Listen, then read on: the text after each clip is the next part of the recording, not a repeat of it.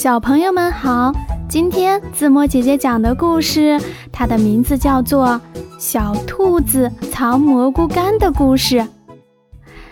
新年到了，小兔子白白和黑黑一起去山上摘了很多很多的蘑菇，并把它们制成了蘑菇干。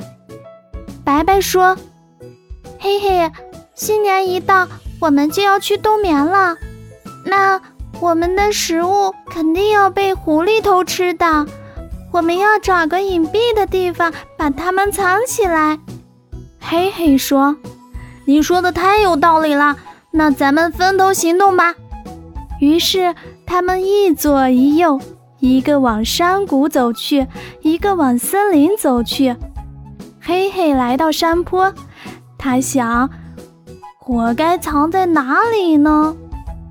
他左瞧右瞧，突然看见头顶上有一片白云，他高兴地走到白云地下，挖了个坑，把食物埋了起来。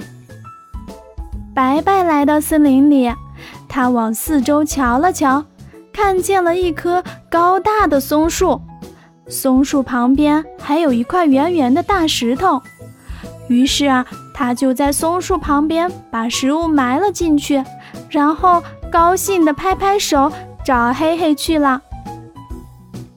故事说完了，看看故事中小白兔白白和小白兔黑黑埋的位置，小朋友们，你们说他们谁能找到自己埋下的食物呢？为什么呢？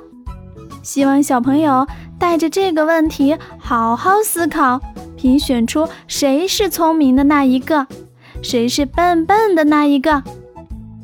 懒惰会给人带来什么后果呢？